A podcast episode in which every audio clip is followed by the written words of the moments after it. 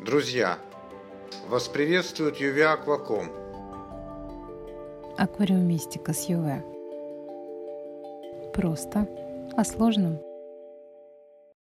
Безопасность баллонной системы СО2 для аквариума. Юр, я решила начать подавать СО2 в аквариум.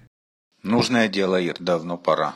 Но я не могу определиться с тем, как именно его подавать. Все же хочу баллонную систему, но... Но страхи перед ней останавливают, да? Да. Можешь меня убедить, что это просто и безопасно? Попробую. Давай сюда свои фобии. Но не все сразу, а по одной, если можно. Ну, самое первое, я боюсь, что баллон может взорваться. Понятно.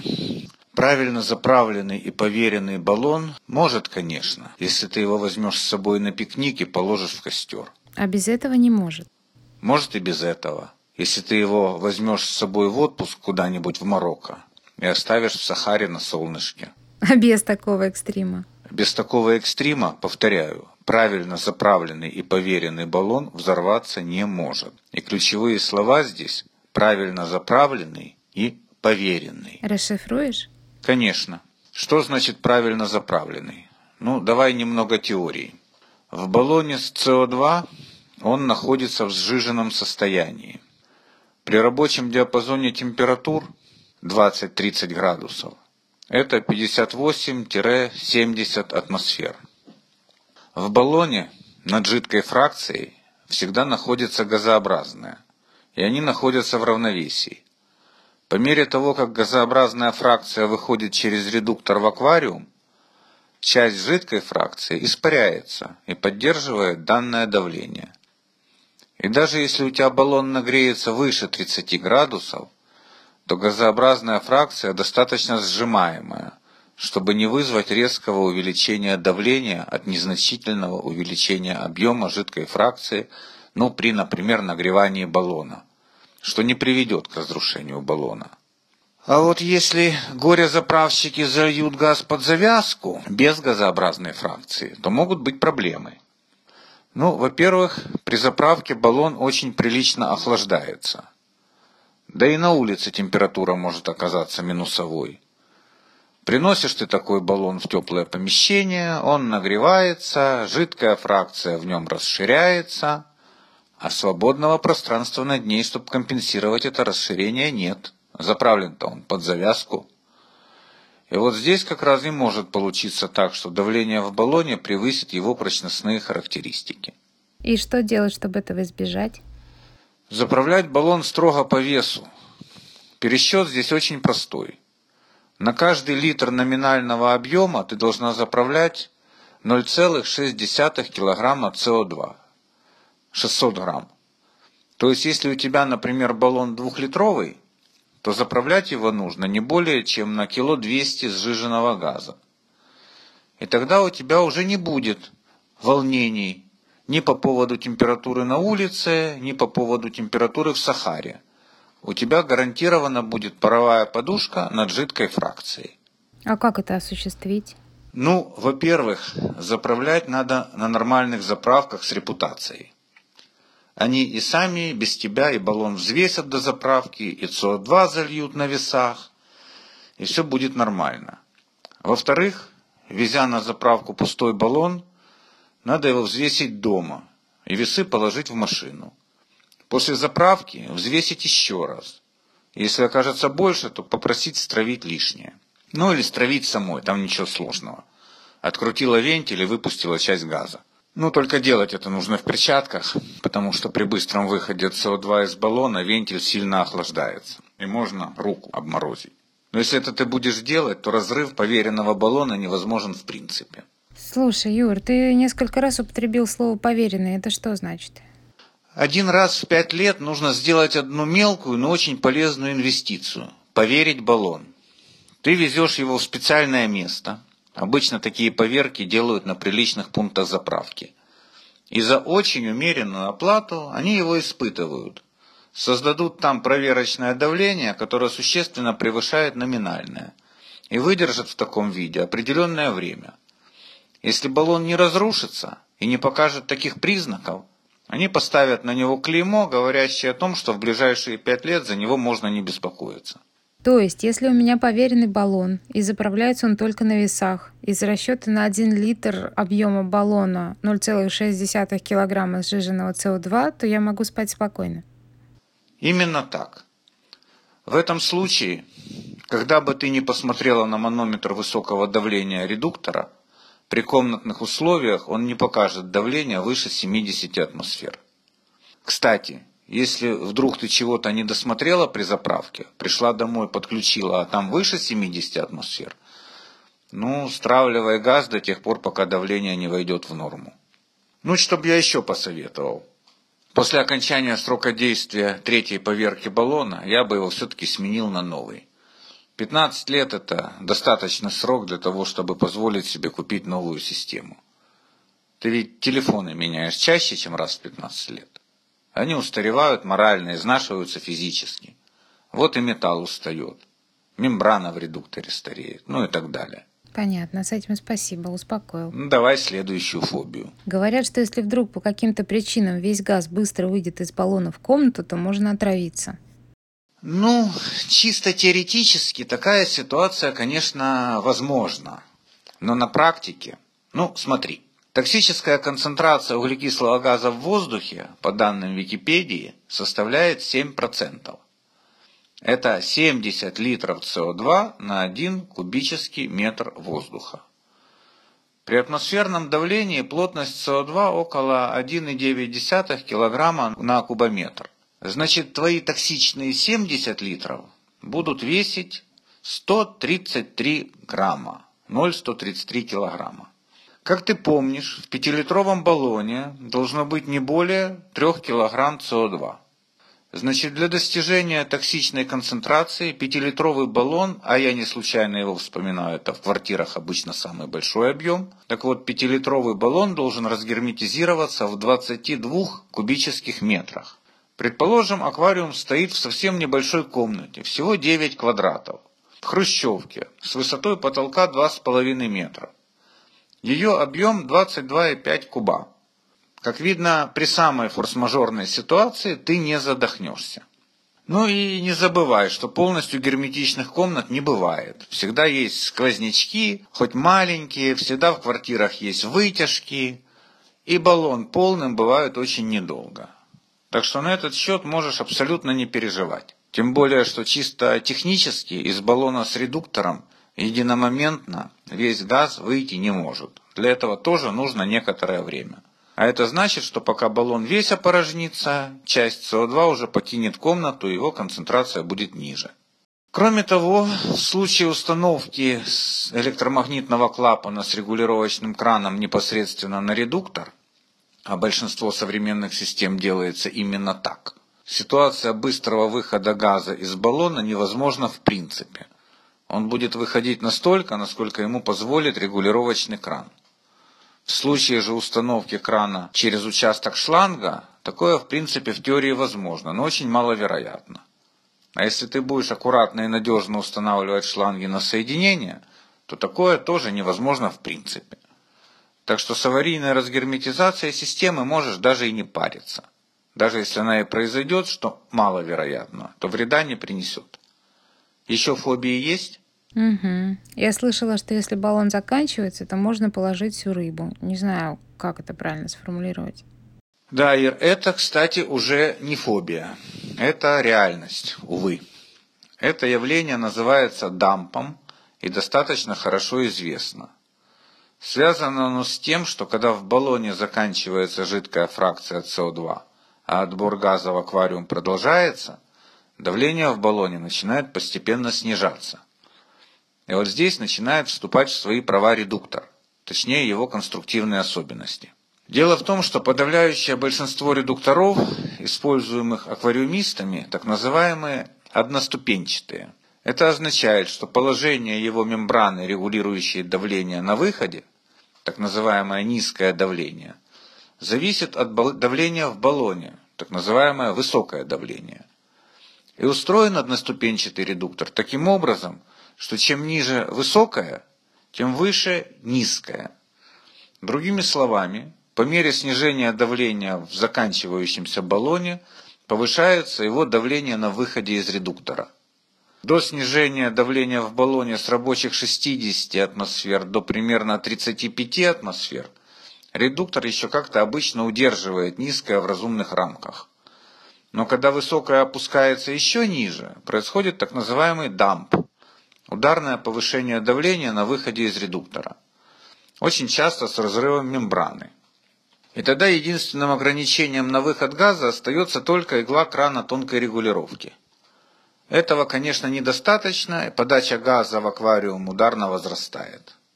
Получаса такой подачи достаточно, чтобы положить всю рыбу. Ой-ой, и что делать? Ну, действительно, ой-ой. Но бороться с этим можно и нужно. Первое и самое правильное – использовать не одноступенчатые, а двухступенчатые редуктора. Там есть промежуточная стадия, среднее давление. То есть, по сути, там два редуктора в одном.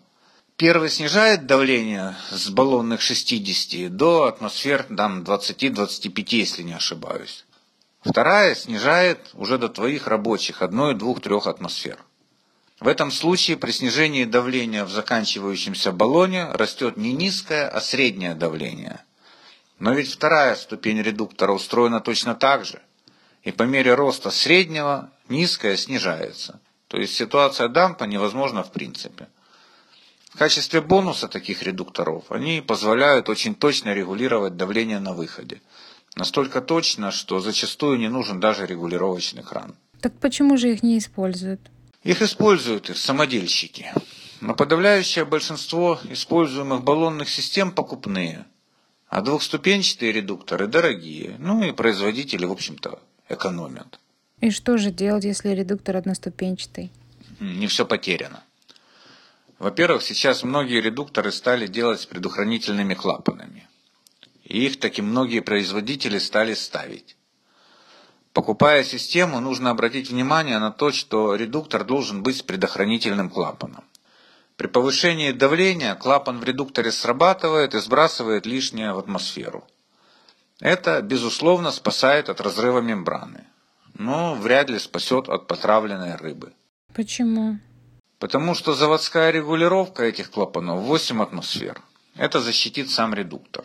Но от момента роста давления до достижения им 8 атмосфер проходит достаточно много времени, чтобы подача в аквариум газа увеличилась ну, раза в 2 и 4. И рыба, чтобы отравилась. И что делать? Ну, во-первых, иногда поглядывать на манометр высокого давления. Дамп не развивается мгновенно. Это обычно дни, а то и недели. Как только стало заметно, что высокое опустилось с 60 до 50, а то и до 40, просто закрыть кран баллона и вести его на заправку. Но ведь можно и не доглядеть. Можно. Поэтому я между редуктором и регулировочным краном ставлю еще один предохранительный клапан – он может быть как заводской, так и самодельный. В идеале, если это будет полноценный регулируемый клапан. В крайнем случае можно упрощенный какой-то, в виде, допустим, шприца. Регулировать его нужно на величину на одну атмосферу больше, чем мое рабочее низкое давление. То есть, если у меня рабочее давление 2 атмосферы, значит, э, предохранительный клапан регулируешь на 3. При появлении дампа первым сработает такой клапан, защитил аквариум. Ну, он же, соответственно, защитит и редуктор, если на редукторе нет своего предохранительного клапана. Ну, а штатный предохранительный клапан редуктора останется на подстраховке. В этой ситуации и дампа можно не бояться. Но, правда, есть один момент, на который я хотел бы обратить твое особое внимание. На какой? Перевозить правильно заправленный баллон можно в любом положении. А вот эксплуатировать его только в вертикальном. Почему? Ну, потому что, как мы выяснили, редуктор работает с газообразной фракцией, а не с жидкой. И именно она должна быть под ним. А что будет, если в редуктор попадет жидкая фракция? Ну, будет тот самый дамп, причем с гарантированным разрывом мембраны. Редуктор сразу под замену. Хотя рыбу, конечно, предохранительный клапан спасет. Так что при установке баллона проследи, пожалуйста, чтобы он устойчиво стоял в вертикальном положении. Еще фобии есть? Есть. Если я не использую заправленный баллон без редуктора, то я понимаю, что его вентиль должен быть закручен. А вот если на нем стоит редуктор, то как мне быть? Хороший вопрос.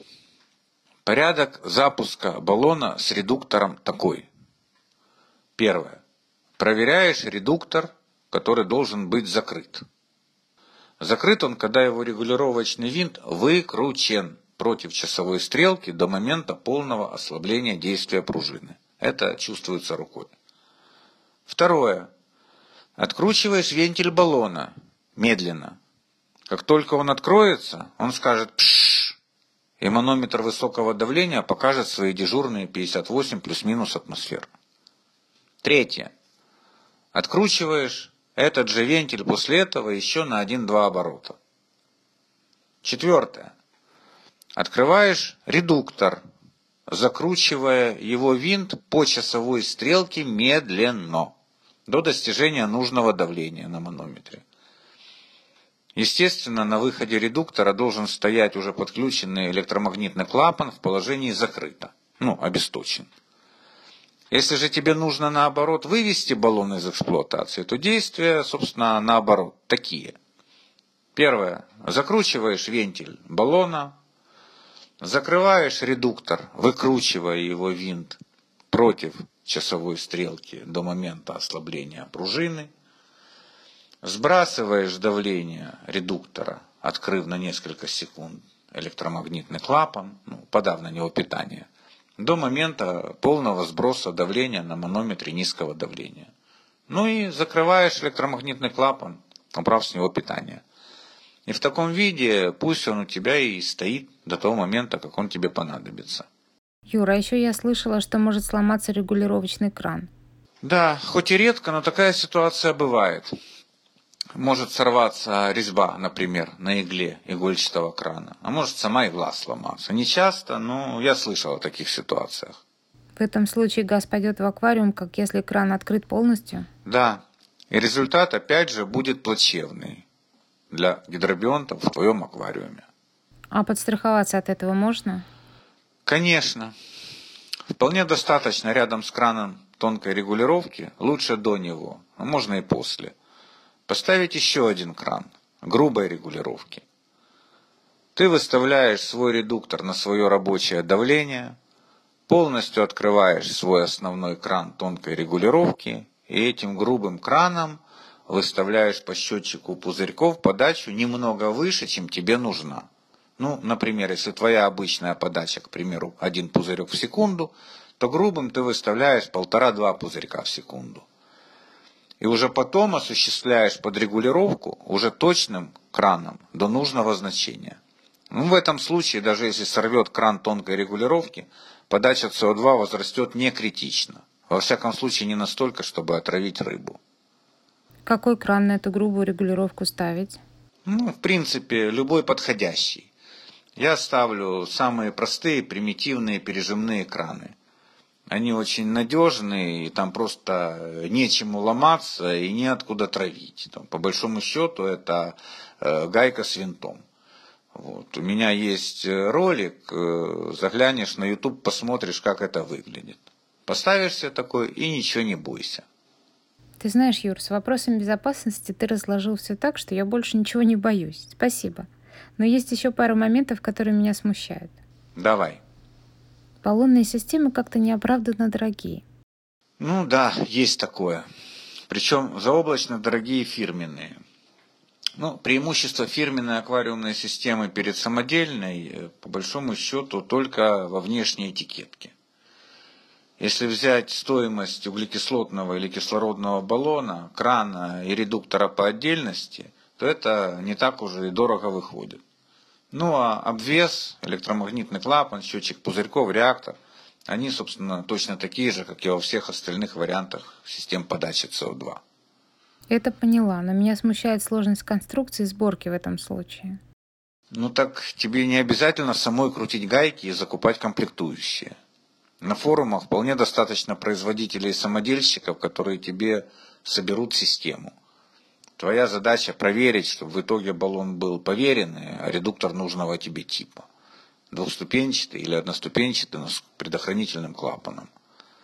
А остальное, повторяю, все точно так же, как, например, в химических генераторах или браге. То есть ты хочешь сказать, что из сложных для меня элементов системы только баллон и редуктор, всего два? Ну да, действительно, логично, в общем. Но ведь баллонная система предполагает много вариантов растворения СО2. Тут как быть? Ириш, баллонная система по определению поддерживает все простые варианты растворения. В качестве бонуса дает возможность использовать и другие. Никто тебя не заставляет сразу брать активный реактор или атомайзер. Подавай себе через свою рябину или лесенку, если тебе так привычнее. Окей, поняла. А заправлять баллон не сложно? Ну что сложного в поездке раз в год или раз в полгода в пункт заправки? Ну а как проверить, чтобы баллон был заправлен правильно, я тебе рассказал.